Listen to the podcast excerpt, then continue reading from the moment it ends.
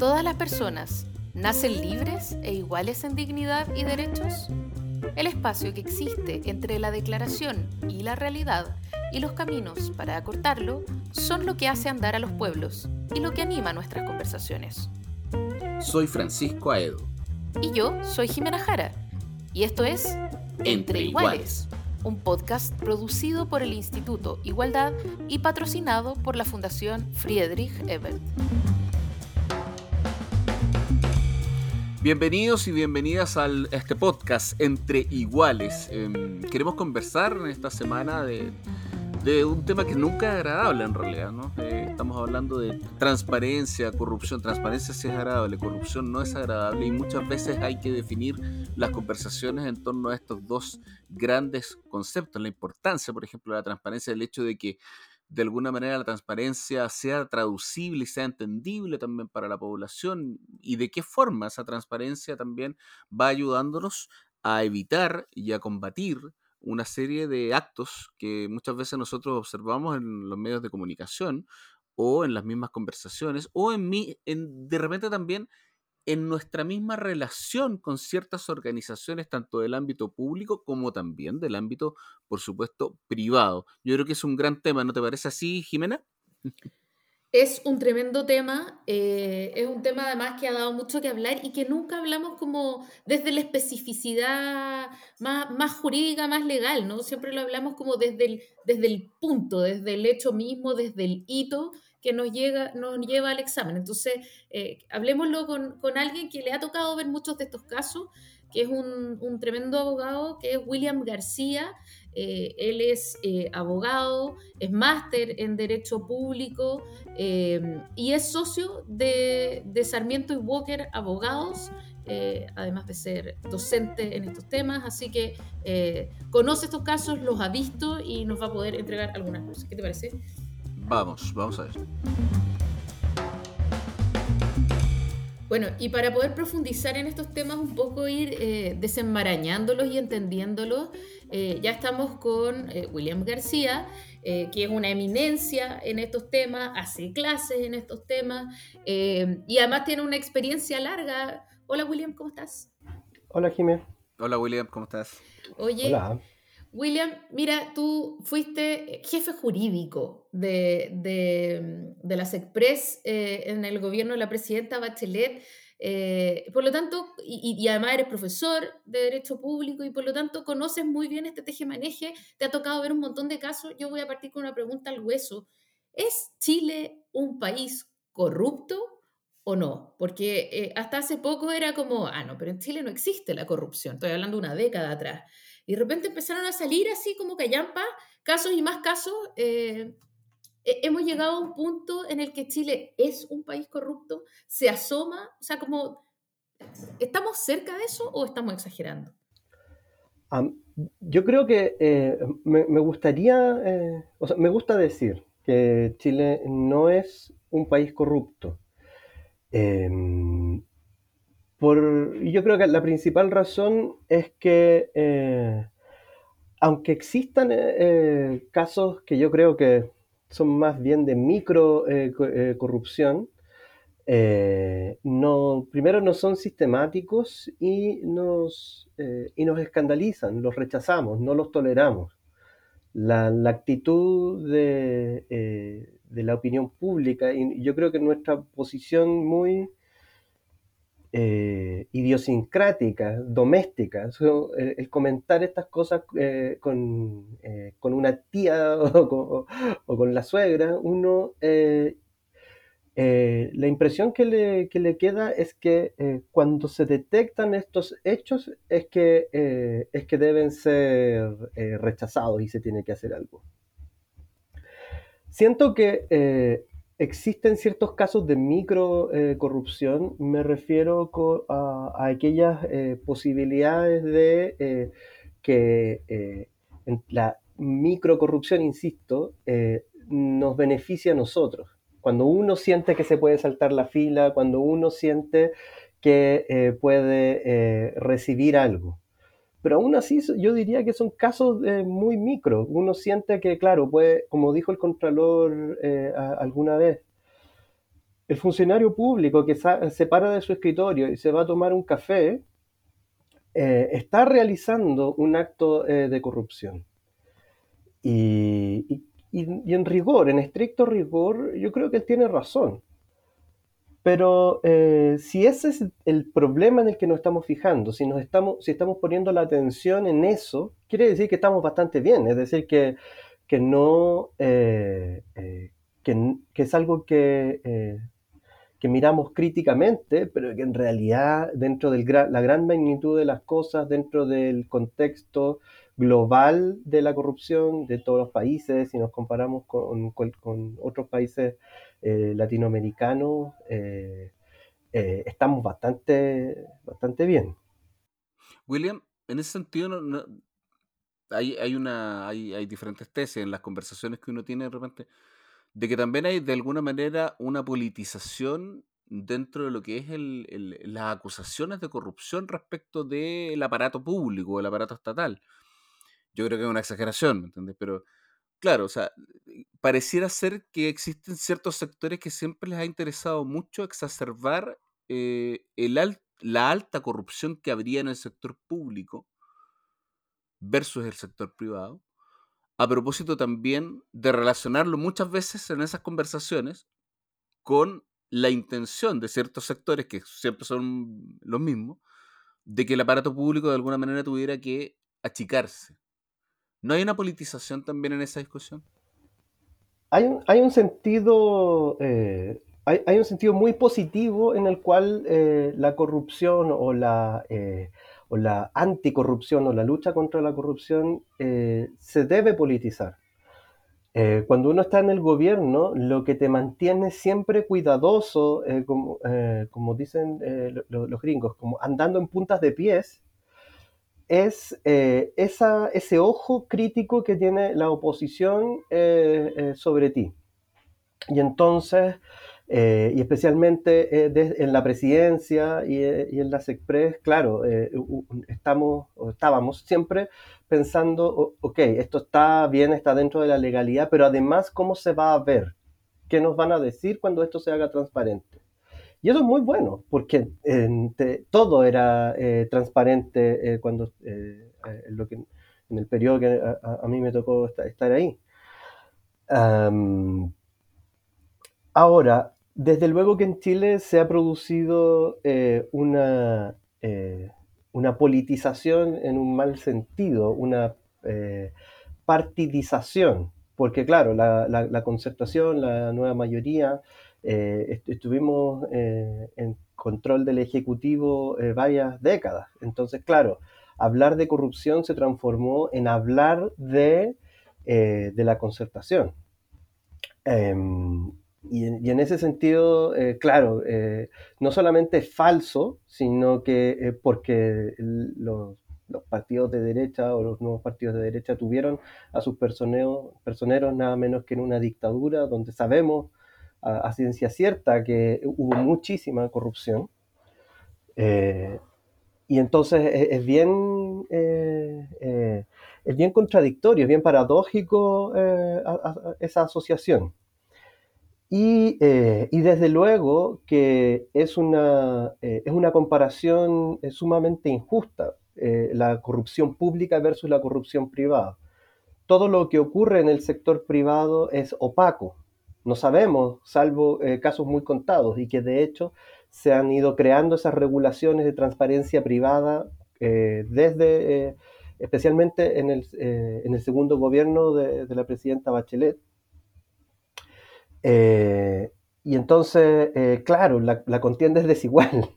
Eh, es, imposible hacer esa comparación. Nadie, nadie se escandaliza y yo creo que debiéramos hacerlo porque los directorios de, las, de las empresas o de los cinco o siete grupos económicos más importantes están cruzados por parentesco. Eh, que el dueño de la empresa contrate a sus parientes tampoco eh, parece eh, algo escandaloso. y por lo tanto, la ética pública es mucho más exigente. Enhorabuena que lo sea así. Pero eso no quiere decir que la, que la, ética privada sea mucho mejor. No podemos comparar eh, peras con manzanas. No podemos comparar lo que debemos exigir eh, al, sector público con aquello que debemos exigir al sector privado. Y eso en ningún caso significa que el sector privado sea mejor o lo haga mejor, sino que eh, los roles y los fines que esperamos de, ambos, de ambas esferas son, son totalmente distintos. Yo creo que, insistiendo también en lo, en lo particular que tiene el sector público y eh, en la obra de, lo que nos correspondió hacer cuando estábamos en el gobierno es que eh, las exigencias siempre han ido subiendo permanentemente eh, y, en ciclos cada vez más cortos. Los, las dos primeras o los dos primeros ciclos, pensemos, el primer ciclo o gran golpe de modernización y de probidad fue en el año 99 cuando, digamos, la concertación llevaba eh, ya casi una década. Pero después los próximos ciclos de modernización y agendas de probidad han venido cada cuatro, cinco o tres años. Y, enhorabuena que sea así. Eh, Chile tiene unas exigencias de, de, probidad pública que si las comparamos con, también con otros países latinoamericanos, eh, son, son muy altas, pero además son muy eficaces.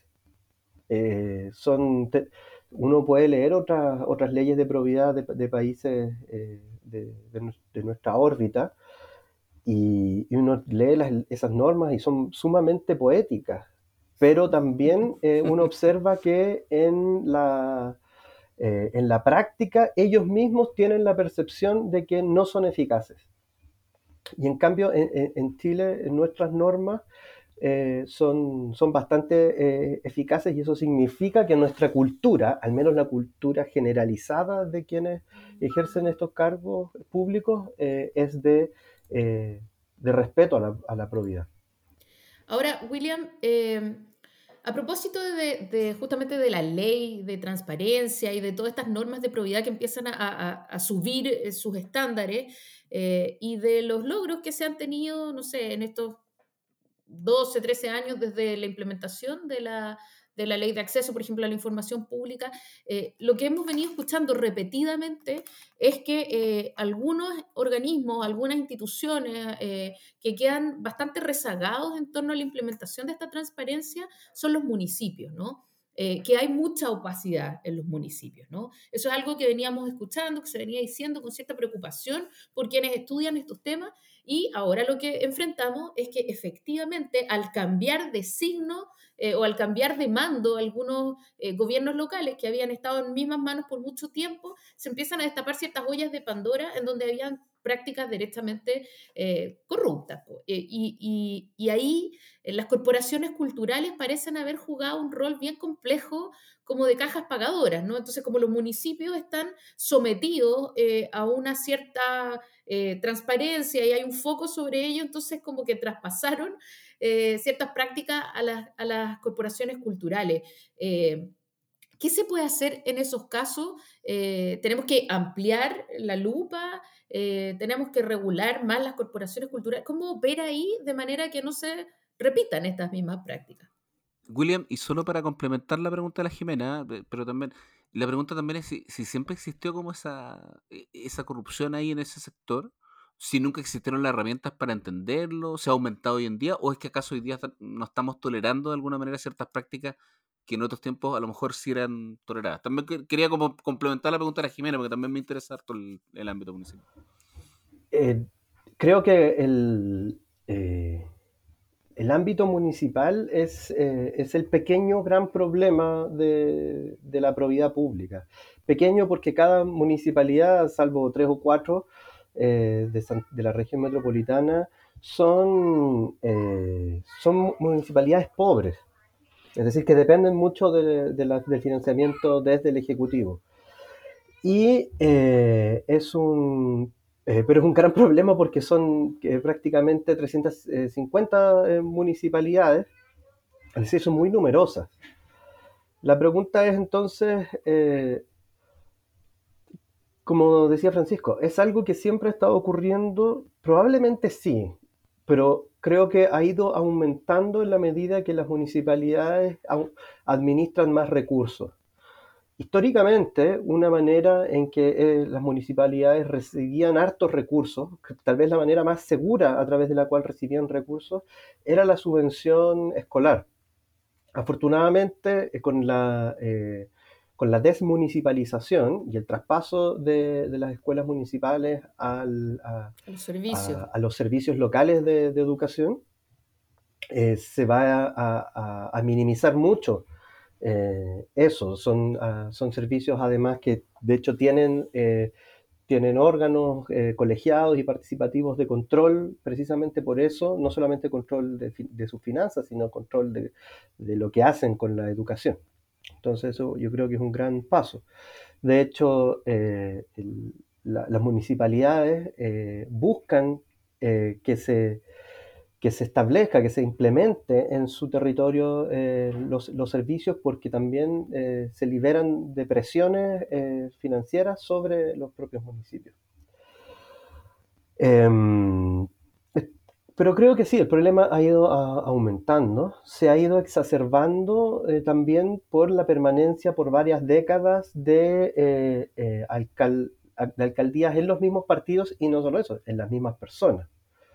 Entonces, eso a su vez ha creado una especie de caudillismo y clientelismo local que ha, sido denunciado ya por, algunos eh, autores. Sí, eh, William, perdona, pero te quería preguntar respecto a eso porque, y eso yo creo que incluso excede un poco el ámbito municipal, o sea, me acuerdo eh, hasta las clases de historia que uno de repente tenía que, a los radicales siempre se acusaba que tarde o temprano cayeron de alguna manera en este sistema producto de llevar tres periodos en su momento, en, en finales de los 30, principios de los, de los 40. Eh, después a la concertación también la atacaron un poco por eso. Después ahora, a la dictadura también, recordemos. O sea, si bien la pelea por el tema de los derechos humanos duró hasta el final, digamos, y, sobre todo muy concentrada al principio, pero eh, muchas de las acusaciones que tuvieron que ver precisamente con corrupción son, son, hacia el final, cuando ya agarran cierta cantidad de años también. Eh, te quería preguntar, porque tú algo deslizaste. Eh, ah, ¿Los autores plantean este tema? ¿Lo, analizan? Porque efectivamente parece ser que a mayor cantidad de años, a, mayor cantidad de años, incluso en un cierto sector o, en algo, eh, parece generar nuevos esquemas de corrupción. ¿Y cuál podría ser los mecanismos para evitarlo, si es que fuera así?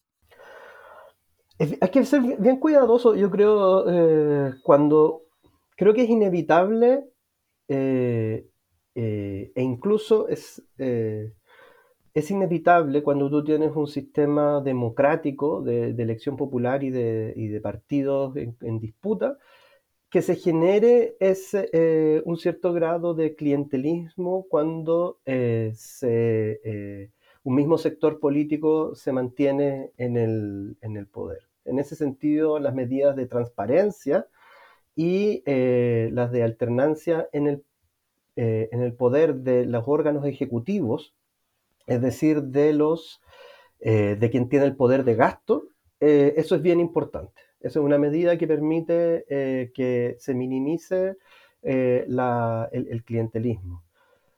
Pero siento que, que en algún sentido es inevitable si no queremos también lesionar el sistema de partido. Es decir, si, hay una disputa por eh, el voto de las personas, de cautivar eh, mayorías, eh, claro, tienes, vas a tener siempre ese, nivel de, diríamos, de captura política, de, captura, yo diría, en un buen sentido de, la palabra. No, no, es que no es una no una captura de intereses particulares, es la captura del votante. ¿Las sanciones, eh, William, inciden en que, en que estas cuestiones no vuelvan a pasar o es muy mínimo el efecto? creo que eh, se, podría, se podría revisar y valdría la pena revisar eh, el, sistema de, de, sanciones. Tenemos el mismo esquema de sanciones eh, en el sector público hace ya varios años. Eh, me estoy refiriendo a las sanciones administrativas. eh, hemos pasado por diferentes periodos y de reformas criminales eh, en, temas de, sanciones y yo creo que eso da para, para otra discusión en la cual no me siento experto porque se cruza por, el, por la reforma penal, el cambio del código penal. Nuestro código penal es bien antiguo y está bien desarticulado. Em, creo que para los funcionarios eh, públicos sí es siempre una amenaza la amenaza de, eh, la destitución y el sumario, porque eh, en nuestro país la destitución está asociada a una inhabilidad de cinco años y por lo tanto eso sí produce un efecto disuasivo. Pero ¿qué ocurre o, dónde están otros incentivos que a pesar de, la existencia de, esos sumarios, que sí eh, eh, impiden que las responsabilidades se hagan efectivas, y esto sí, y esto sí es algo que me ha tocado observar, es cuando la corrupción o las faltas administrativas se eh, llegan o, se cometen desde la cúspide de la organización. De la, incluso de una pequeña organización, cuando el personal observa que quien está faltando a sus deberes es el superior jerárquico, eso generaliza la, eh, generaliza eh, la falta o la corrupción. Eh, recuerdo una vez, un caso que, que, bien anecdótico, pero me tocó revisar unos expedientes junto con otro colega de varios sumarios que se hicieron en una oficina regional de, eh, eh, de la eh, de la tía rica, ¿cierto? La, la, caja de crédito prendario. Y ah, existe ahí en ese lugar siempre un riesgo, claro, la gente empeña joyas o pequeños objetos de, de valor. Y en las declaraciones de las personas en ese sumario, ellos identificaban como el momento en que eh, sintieron que había chipe libre, un momento en que el jefe eh, se llevó un abrigo de piel o unas joyas, algo así, para que las usara su señora en un matrimonio y después las devolvió. Eso significó que después eh, nadie respetaba nada. Entonces, creo que eso cuando se observa en pequeñas organizaciones como los municipios, cuando el personal ve que, eh, el alcalde da eh, ciertas órdenes, que se comporta arbitrariamente, que eh, lo que vale es su personalidad, su control, su, su posición, más que respetar la norma, respetar la legalidad, satisfacer las necesidades de la comuna. Claro, en ese caso yo puedo pensar que ahí hay un área de riesgo eh, y más que eh, cómo, cuáles son las normas, cuáles son las sanciones, es si efectivamente hay alguien dispuesto a hacerlas efectivas. Mm. Te quería mezclar ahí esa última pedazo de la pregunta también con, con, el tema de las nuevas tecnologías. Y te voy a hacer una pregunta bien específica que tiene que ver con, con la ministra Rubilar, en el fondo, que hemos sabido en los últimos, en los últimos días, en las últimas semanas, lo, que supuestamente habría estado, supuestamente habría estado, digamos, metida en la campaña de su pareja. Eh, en ese sentido también funciona lo, que estás planteando tú. O sea, una de las críticas o una de las discusiones que ha habido todavía es respecto de qué pasa con aquellos que participaban de un grupo que era un grupo además WhatsApp. Por eso te, mencionaba el tema de las nuevas tecnologías, porque yo creo que hay cosas que, que efectivamente de alguna manera falta también que estén introducidas en la legislación, que muchas veces va un poco atrasada respecto a las nuevas tecnologías. Pero también eh, claro, ¿qué pasa con las personas que participan de ese grupo cuando la persona que está participando y que está en teoría, insisto, porque todavía está la discusión, hay investigación y todo, pero en teoría que podría haber ejercido algún tipo de presión, eh, es la primera autoridad, digamos, del ministerio? Esa es la pregunta. Y, también con el, con el énfasis en el tema de las nuevas tecnologías. O sea, ¿qué, ¿qué ocurre, digamos, cuando pasan estas cosas en lugares o en sitios o en ciberespacios, digamos, que todavía no están legislados de alguna manera. ¿no? Yo, yo, siento, e, e, es, delicado, es delicado porque mm, hmm. eh, tal vez eh, uno podría adoptar un punto de partida, que es como el punto de partida que, que adopta la, la, Contraloría en Chile, y es que hay una separación estricta entre lo partidista y lo público. entre lo que es proselitismo político y la función pública.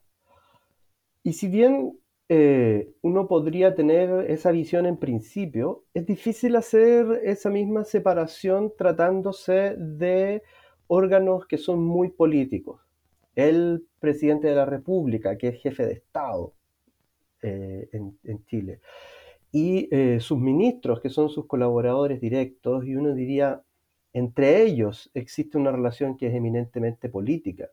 Los ministros están ahí para cumplir una misión que tiene que ver con un programa eh, de gobierno y también con un programa de, partidos y de alianzas políticas. Em, yo lo relacionaría con la falta de un estatuto diferenciado en el empleo público, de la distinción, y yo creo que es eso algo que se va a plantear al propósito de la nueva constitución, de los roles eh, eh, de funcionarios que son a la vez que cumplen misiones políticas y eh, de, otros que cumplen funciones, podríamos decir, burocráticas. Valiosas, uso la expresión burocrática en su mejor sentido. Em, y desde luego, entendido eso, uno debiese también comprender que eh, en ciertos niveles el uso de los medios de comunicación, que pueden ser en las nuevas tecnologías, eh, uno debiera ser sensible a esa distinción, a ese distinto rol que cumplen estas, eh, estos distintos funcionarios. En ningún caso me parece correcto, y no estoy diciéndolo, que los ministros ordenen participar eh, utilizar recursos públicos en campañas eh, eh, políticas. Creo que eso sí es una línea, es una línea roja.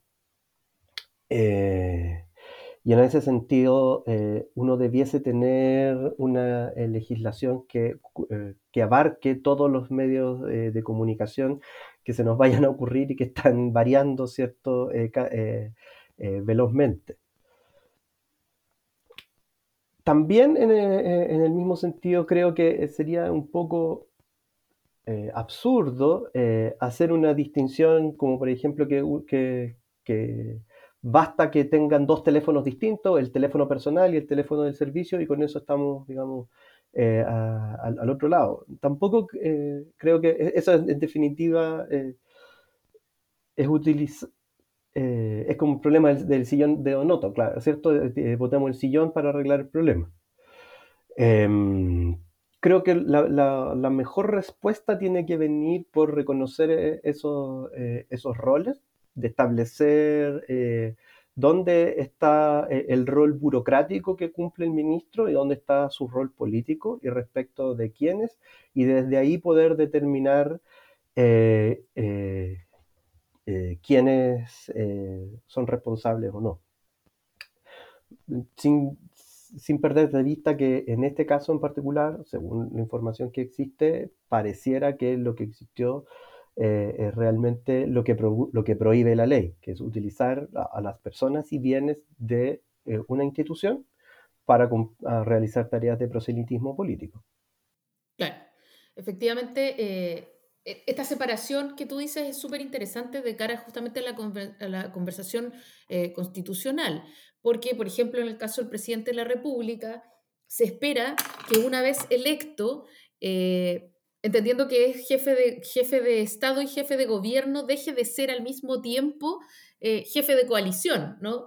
que es bien difícil de hacer, porque en el fondo, de alguna manera, él es electo porque es líder de una coalición. Eh, es elegido en tanto persona de una coalición, pero en el momento en que entra al, gobierno tiene que olvidar inmediatamente eso y transformarse en un ser impoluto que es solo jefe de Estado y jefe de gobierno y que eh, solo se encuentra con los partidos como para discutir temas públicos, ¿no? De, la política pública y no para discutir temas de la proyección política de ese conglomerado. Y eso eh, dificulta mucho el cumplimiento de, de esa tarea política, ¿no? Y también eh, en algunos casos dificulta eh, que sea el presidente el que pueda eh, el que pueda asegurar su propia sucesión, en fin, una serie de cosas que hacen como separar inmediatamente el trabajo de los partidos políticos del trabajo del presidente de la República. Eh, en tu opinión, William, ¿esto debería cambiar? O sea, deberíamos tener una, una, una conversación más realista respecto de cómo funciona la política? Em, sí, claro. Eh, debiésemos abandonar un poco este espejismo de, eh, que el, presidente y los ministros no realizan eh, tareas políticas, em, políticas proselitistas, ¿cierto? Eh, porque por algo están ahí, esa es su razón, esa es la razón de, estar ahí. Vencieron en, unas elecciones al menos el presidente de la República lideró una coalición y venció en, esas elecciones. Creo que eso se conecta también con una desconfianza que se ha instalado desde eh, la dictadura en las elecciones. Gran parte de, la tarea de esta constitución y de las minorías electorales durante, dentro de la vigencia de la constitución vigente ha sido que sea irrelevante quien gane la elección de forma tal que nunca pueda cambiar nada, como que era expresamente lo que decía Jaime Guzmán, como lo ha relatado eh, Fernando Atria eh, bastante. Em, y por eso mismo siento que eh, parte del nuevo régimen debiera partir por reconocer que el éxito electoral de las mayorías es lo que legitima su ejercicio del poder y que por lo tanto es correcto que se comporten ah, en consecuencia. Es lo, es lo que esperamos como ciudadanos que realicen. Dado que uno de los primeros temas que se están planteando en relación con la redacción ya del texto constitucional eh, es el tema del régimen político, creo que eh, lo que ustedes plantean está en directa relación con esto. Sincerar esa, esa politización. Existen eh, un importante grupo que plantea una migración a un sistema parlamentario eh, y, y, aunque se migre a un sistema parlamentario o también a un sistema semipresidencial, que es un, que es un, mm, es un tipo de sistema presidencialista, más que, más que semiparlamentario, eh, el rol de, los presidentes de los partidos o presidentas de los partidos, de los líderes de cada partido, va a ser sumamente relevante. Es lo que va a permitir formar gobierno en un sistema eh, parlamentario. Los ministros van a ser parlamentarios.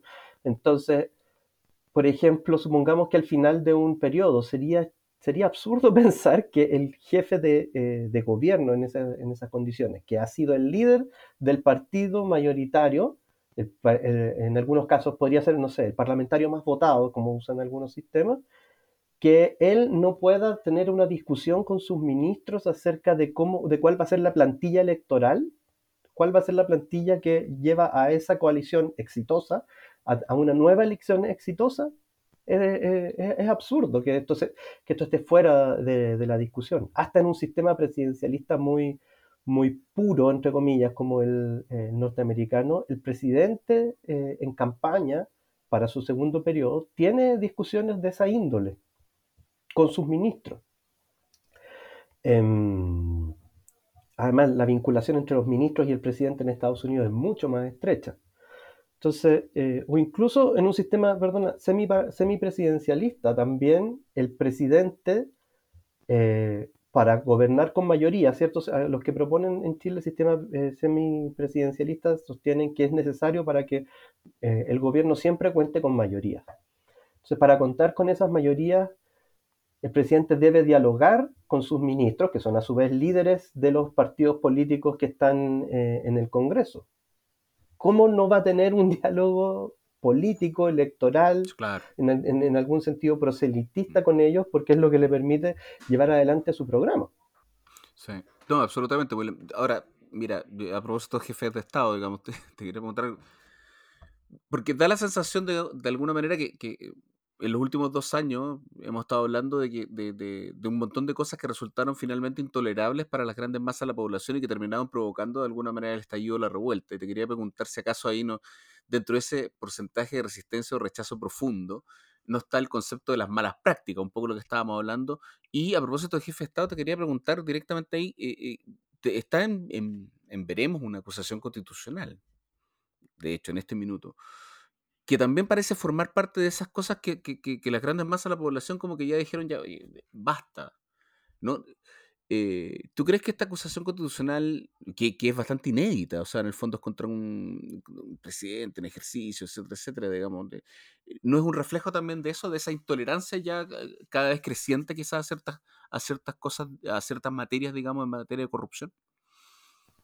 Yo, yo creo que es imposible eh, desligar el, el descontento del estallido social de 2019 eh, de eh, ese diagnóstico, porque eh, el estallido es tan multicausal, tan, tan inorgánico, que no podría yo decir que, está excluido.